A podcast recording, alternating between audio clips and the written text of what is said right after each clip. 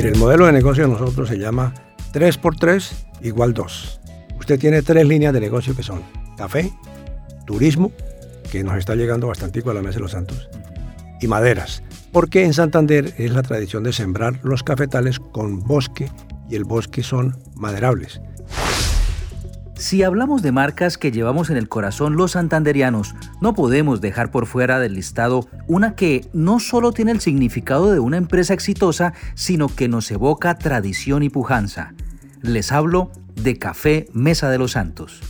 La historia de hoy en directamente, el podcast de la Cámara de Comercio de Bucaramanga, los llevará mentalmente a un recorrido desde los cafetales blancamente florecidos en las fincas santanderianas, pasando por el maravilloso proceso del beneficio de los cafés especiales para llegar a la Bolsa de Valores de Nueva York, donde se pagó el mayor precio de la historia por una libra de café colombiano y fue cultivado en nuestra región. Si les parece, pónganle pausa sírvanse un delicioso café.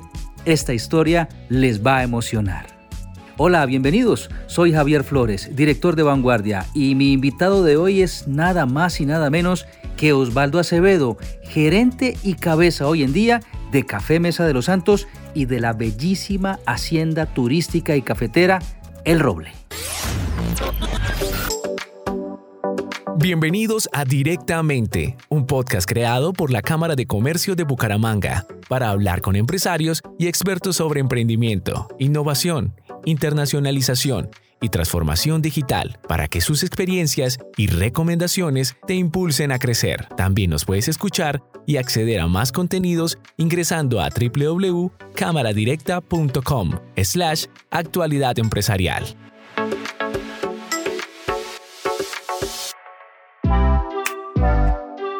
Doctor Osvaldo Acevedo, bienvenido a Vanguardia y bienvenido al podcast. Muchísimas gracias Javier, aquí estoy para servirle. Bueno, comencemos por contar de una manera breve cómo comenzó la historia de Café Mesa de los Santos. Muy bien, esto empieza en Zapatoca en el año 1872 cuando mi bisabuelo, Telmo Jacinto Díaz Serrano, se metió en el negocio del café y empezó a exportar café sobre todo a Europa. Y en, canje, que era la manera, la manera como se usaba el intercambio económico, él traía ferretería y cosas de esa naturaleza y los vendía en Zapatoca. Entonces así empezó esta historia hasta que después ya lo sucedió mi tío Julio Martín Acevedo Díaz, que fue un gran cafetero, y entonces él siguió con esto y después me tocó el turno a mí. Y yo empecé en el año 1994 y ya llevo mucho tiempo aquí metido en esto. Y ahí vamos con un enfoque un poco diferente que ya no es la producción de café de muy buena calidad, sino la generación de marca para que haya consumidores que lo deseen comprar y como se trata de un café especial, deseen pagar un precio un poquito superior por esa marca, que es la forma como nosotros trabajamos hoy en día, que es el cuento que se llama Cafés Especiales. Osvaldo, ¿por qué si la historia comenzó en Zapatoca, ahora nosotros tenemos como referencia el Café Mesa de los Santos es a los Santos Santander.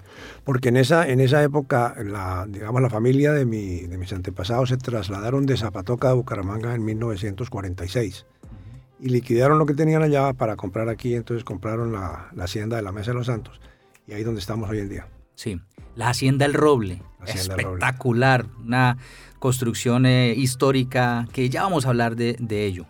Concentrémonos en el café. Entonces, el Café Mesa de los Santos eh, se ha especializado en el café especial, ¿no? En cafés especiales, como lo, como lo decía usted en la respuesta anterior, Osvaldo. ¿Cómo ha sido ese proceso? Ese proceso para llegar a que el Café Mesa de los Santos sea reconocido como uno de los mejores cafés del mundo. Bueno, cuando yo tomé, tomé posesión de lo que estoy haciendo hoy en día, le oí decir al mayordomo de la época, que era una persona muy conocedora, me dijo, su tío don Julio le vendía el café a un comerciante de Bucaramanga que se llamó don Luis Mantilla que era el dueño del café La Fragancia, que eso entiendo que sigue hoy en día con sus herederos.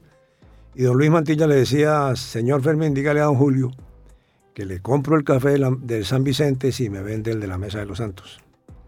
Entonces, él me contó la historia, a mí me sonó y me puse a investigar qué diferencia había entre el de San Vicente y el de la Mesa de los Santos y se encontró que había una diferencia significativa en función de los sabores del café. Y por ahí comienza la historia, año 1998. Sí. ¿Y cómo llega el Café Mesa de los Santos a la bolsa eh, de Nueva York y a, esas instancias de comercialización internacional? eh, incluso llegando a tener eh, un valor que ha sido histórico, ha sido un hito para la caficultura colombiana. Porque el comprador de café nuestro en los años 2010 más o menos era una persona que era muy visionario, entonces él invitaba a muchos cafeteros nuevos, pero muy vanguardistas, emprendedores. Y en una ocasión llegaron allá a la Mesa de los Santos 13 compradores de esos que traían consigo un periodista. Y ese periodista era como el testigo de lo que estaba pasando allá. Se hicieron las cataciones y al final se hizo la subasta de los cafés que estaban en la mesa. Entonces los cafés empezaron a subastarse, de los 13 por fin quedaron dos y los dos que quedaron estaban muy interesados en comprar el café. Entonces llegó a 30 dólares la libra y empezaron a pujar el uno y 30, llegó a 40, pasó a 50 yo estaba escondido detrás casi llorando de la felicidad. No por el precio, sino porque ahí estaba el testigo importante que era el periodista que le iba a contar al mundo cafetero lo que pasó ahí. Sí. Bueno, cuento corto, siguieron pujando hasta que llegaron a 130 dólares la libra. En ese momento, la señora que estaba pujando por cuenta de los de Estados Unidos, se llamaba Jennifer Howell, llamó a su papá y le dijo, papá, ya vamos en 130 dólares, ¿qué hago? El papá le dijo, pare entonces el australiano dijo, entonces yo pago 131 y se quedó con el lote. El lote era una cajita chiquita de 30 libras, pero ese es el modelo de negocio que existe en los cafés especiales porque con esa noticia, más con ese café, el señor de Australia hizo un evento muy grande durante la feria de Melbourne, vendió ese café a 100 dólares cada 100 gramos. Mm. O sea, vendió en mil dólares lo que había comprado en 100. Sí, todo se valoriza. Y lo más importante es que eso le da un, un muy grande a la noticia. De manera que eso fue lo que nos dio a nosotros en ese momento la atención de los compradores internacionales de mirar hacia la mesa de los santos y decir, bueno, aquí pasó algo raro, hay que probar ese café por lo menos y ahí comienza esa segunda etapa de la historia. Eso es lo que la gente en general, la opinión pública conoce hoy en día del café Mesa de los Santos. Es un café muy reconocido, un café especial que tiene un valor eh, muy importante en el mercado internacional. Pero hablemos, Osvaldo, de la empresa, eh, de lo que seguramente la gente también se hace preguntas. ¿Cómo es Café Mesa de los Santos como empresa? ¿Cuántos empleados tiene? ¿Cómo funciona? Bueno, esto más que empresa es una finca, pero es una finca pues, de un tamaño un poquito más grande de las fincas tradicionales hoy en día.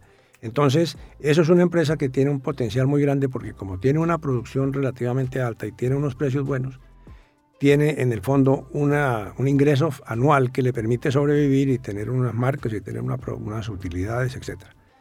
Hoy en día tenemos, en, hoy por ejemplo, estamos 301 recolectores de café cogiendo café, más los 110 empleados que se mantienen regularmente allá. Entonces es un gran... Ah, estamos en cosecha. Estamos en pico de cosecha. Sí, qué bueno. Pico quiere decir el día donde más café se coge, que debe ser o mañana viernes o de golpe la semana entrante, en uno de esos dos va a ocurrir el pico de cosecha de este año. Entonces, gran generador de empleo. Segundo, es un empleo que le sirve a los andariegos, que son los que están acostumbrados a recorrer el país buscando a dónde se van porque tenga buen café y les paguen bien y les den buena yuquita y les den buena dormida. Entonces uno lucha mucho por atraer a esos grandes recolectores muy profesionales, entonces uno se preocupa mucho por darles un tratamiento muy importante. Y ellos le responden llegando y cuando llegan son tipos que cogen 400 kilos en un día, que eso, no lo veo nunca en ninguna parte. Sí, eso es una técnica. Que entonces uno tiene que buscar muy bien la mano de obra, entonces se, mantienen unos empleos muy altos y creo que es una cosa muy buena para el país el hecho de que podamos seguir creciendo todos los colombianos en este mismo orden de ideas. Ahora, Santander, Santander fue el líder de la agricultura colombiana en los años 1880, 90 hasta la guerra de los mil días. Cuando resolvieron matarse entre unos y otros los santanderianos, los empresarios que había más importantes se quedaron sin mano de obra, físicamente. Entonces tuvieron que emigrar y migraron hacia Antioquia y hacia Caldas, que fue donde nació esa época ya de la zona cafetera.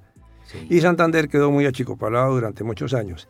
Pero últimamente ya Santander está nuevamente en el puesto número 5, si mal no estoy, de los departamentos cafeteros de Colombia. ¿Sí? Ya se alcanzó a Caldas, ya se estaba pasando a Risaralda y al Quindío, y ahí va, ahí va mejorando mucho. Y aquí hay una muy buena federación, se llama Comité, De, Cafeteros, que empuja muy bien ese tema y se sigue creciendo todos los años y renovando, de manera que es un futuro muy bueno para Santander. Sí, eh, justamente en estos días eh, hicimos una entrevista al gerente de la Federación Nacional de Cafeteros. Decía que Santander tiene nuevamente un, futuro promisorio en la caficultura, que hay que hacer una renovación que está un poquito atrasada por el tema de la pandemia, se retrasó la, renovación de los cafetales, pero que allí hay eh, un gran futuro. Em, no, pero perdón, no es por la pandemia, es porque cuando a usted le pagan el doble por su producto o el triple, usted no tumba. No tumba, claro, sí. Lo deja, que, lo deja que siga produciendo. Entonces se atrasa un poquito la renovación, pero ahora el reto es volver a alcanzar la, tasa normal de, renovación. De renovación, sí.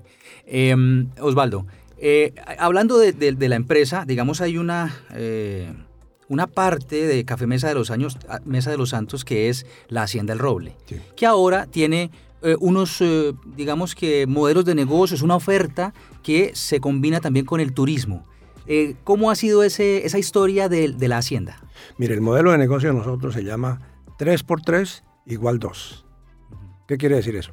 Usted tiene tres líneas de negocio que son café, turismo, que nos está llegando bastante a la Mesa de los Santos, y maderas. Porque en Santander es la tradición de sembrar los cafetales con bosque y el bosque son maderables. Cuando uno, eh, digamos en el pasado se sembraba solamente el guamo, que es muy buena sombra, pero no es maderable. Hoy nosotros sembramos solamente maderables, que son buena sombra y tienen un valor comercial adicional. Entonces, con esos tres niveles de ingreso, tres niveles, avanza uno tres eslabones en la cadena de valor. Entonces, en el café ya no solamente le vendemos a un intermediario como Luis Mantilla, sino que lo guardamos, lo procesamos muy bien, se lo vendemos a un comprador internacional y ya está uno en la etapa número dos, en el eslabón número dos. O si no lo tuesta, como es una parte que hacemos nosotros aquí en Colombia, y vendemos esa última parte con un valor agregado adicional, de manera que hay tres eslabones en la cadena de valor. Y lo mismo ocurre, para no hacerle el cuento largo, en turismo y en maderas. Entonces, con esos componentes completos, uno logra tener una mejor rentabilidad en el negocio del café.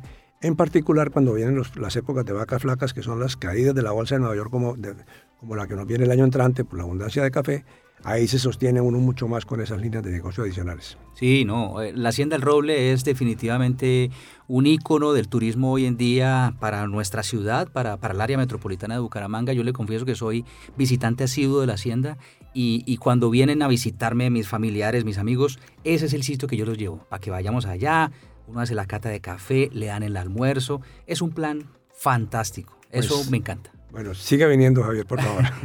bueno, hablemos de la tecnología. Yo creo que este punto es muy importante y es que mm, Mesa de los Santos, Café Mesa de los Santos ha venido haciendo unos desarrollos tecnológicos para mejorar el producto y darle, y darle ese valor agregado. ¿Cómo ha sido eso? Entonces, mire, son tres factores. El primero son las variedades de café que son muchas, y uno trata de buscar cuál es la que más se le acomoda a la, topografía y al, al medio ambiente donde estamos. Esa fue la primera etapa. La segunda es que hoy en día estamos haciendo exactamente lo mismo que hace el vino. Nosotros antes fermentábamos el café de una manera desordenada y sin ponerle cuidado con tal de que soltara el mucílago para poder secar y vender. Hoy en día lo que hacemos es tomar ese mucílago y meterlo dentro de un tanque hermético, subirle la presión para que esa presión le ayude a todo el tema del CO2. Segundo, le medimos la temperatura interna para que podamos hacer la fermentación a un nivel de temperatura controlado. Y tercero, recirculamos los lixiviados, que son los líquidos que suelta la pepa de café, para que haya más microorganismos permanentemente en contacto con la pepa de café, de manera que haya una fermentación que dé mejores sabores. Esto lo que hace es poderle transmitir a la pepa del café los sabores y los aromas que están en el mucílago. De manera que eso es una parte muy importante de la nueva tecnología, ya está funcionando, de manera que están muy bienvenidos a venir a conocerla porque eso pienso que es el futuro para Santander también. Ah, ¿y eso lo puede ver la gente en, en la No, me refiero, me refiero que ustedes aquí... Ah, como periodísticamente. Periodísticamente, ustedes le cuentan a la gente, porque para recibir allá 40 mil cafeteros. ah, sí, claro. bueno, no, pero esos procesos de tecnología es, eh, son, son muy importantes porque ah, hace, ah, es un ejemplo de cómo eh, Café Mesa de los Santos y Hacienda el Roble eh, tienen esa línea de evolución que es como a través de la tecnología, como todas las empresas hoy en día tienen que hacerlo, pues dan evolución y un valor agregado al negocio. Yo creo que eso es muy importante, además, para que los empresarios que nos están escuchando, eh, los emprendedores entiendan que hay que meterle tecnología a las empresas. Yo creo que ese mensaje es importante, Osvaldo. Estar a la vanguardia. Mm. En eso nosotros sí nos, pues, siempre estamos pendientes de qué está pasando en el mundo para podernos presentar como una empresa que ofrece este tipo de productos. Por ejemplo, hoy en día es fundamental todo el tema del medio ambiente. Entonces, cuando uno tiene sombrío, lo miran bien Cuando uno solamente produce al sol es otra cosa diferente. Cuando uno tiene aves y cuando uno tiene un cuidado de la naturaleza, también le gusta a los consumidores. De manera que todo eso es lo que viene ahora para darle mayor valor al café de Santander, que Santander es un departamento que tiene sombrío. De manera que ahí está la estrategia, a mi manera de ver, para que nuestro café se diferencie del resto de los cafés del mundo y pueda lograr una prima en precio de venta. Qué bueno. Osvaldo, ¿qué viene para el Café Mesa de los Santos? Ya hemos hablado de la historia, de la actualidad, de que están saliendo muy bien las cosas, de que estamos en un gran momento cafetero para el país, unos precios altísimos en el exterior. Digamos que es un buen momento. ¿Qué viene para el futuro de, Café Mesa de los Santos? Bueno, lo que nos viene en el mundo es unos precios bajos muy duros, porque cuando vienen esas, digamos, sequías o, eh, heladas o cosas que bajan la oferta, entonces el café se escasea y sube mucho de precio. Y en esta ocasión fue una alza de precios importante y duró mucho tiempo. Pero en esos tiempos de escasez, ¿qué hacen los caficultores? Por ejemplo, los brasileros renuevan sus cafetales. Y los cafetales renovados, sobre todo los que sufrieron por sequía y por helada, se soquean y en los dos años hay unas producciones súper extraordinarias, que es lo que viene para el año entrante. De manera que, ¿qué es lo que hace uno como cafetero? Pues, digamos, amarrarse el cinturón y, guardar la platica que se ganó en la, en la, en la bonanza y estar listo para poder aguantar el chaparrón que se viene y ojalá poder ganar mercado. Eso más o menos es lo que se ve a corto plazo. Y en el mediano plazo es tratar de ver cómo podemos utilizar la marca que se ha venido construyendo para tener más presencia en el mercado internacional. Qué bueno. Osvaldo, ha sido gratificante hablar con usted, conocer un poco más de la historia del Café Mesa de los Santos, de la Hacienda El Roble, que tanto eh, nos llena de orgullo a los santanderianos. Le agradecemos mucho, le agradezco mucho por sacar estos minutos. Sé que usted es un hombre que viaja mucho al exterior, pero sacó de su agenda un tiempo para venir al podcast eh, directamente y le agradezco mucho. No, pero venga, si usted me permite echar una cuñita final. Por favor. En este momento está aquí eh, la, la fuerza de compras de Almacenes Éxito. Ajá están en Santander hablando con posibles nuevos proveedores de productos para la cadena éxito en Colombia. Qué bueno. Y la Cámara de Comercio se encargó de recoger muchos empresarios que ya tienen cierta calificación y llevarlo a conectarlos con los compradores del éxito. Mire, yo que he estado en negocios toda la vida, eso es una sola vez en la vida que le pasa a uno, porque yo luché mucho para conseguir clientes y todo eso. el éxito. Y aquí está el éxito presente ayudándole a los santanderianos, es una maravilla. Qué bueno. Ojalá que muchas empresas puedan estar en la cadena, ¿cierto? que es lo que están buscando ellos. Productos para poner en sus almacenes. Sí, señor. Osvaldo, muchas gracias. Con mucho gusto. Directamente es un podcast original de la Cámara de Comercio de Bucaramanga, producido por Vanguardia. Si quiere ser el primero en escuchar el próximo episodio, haga clic en el botón Seguir. También nos puedes escuchar y acceder a más contenidos ingresando a www.cámaradirecta.com slash actualidad empresarial.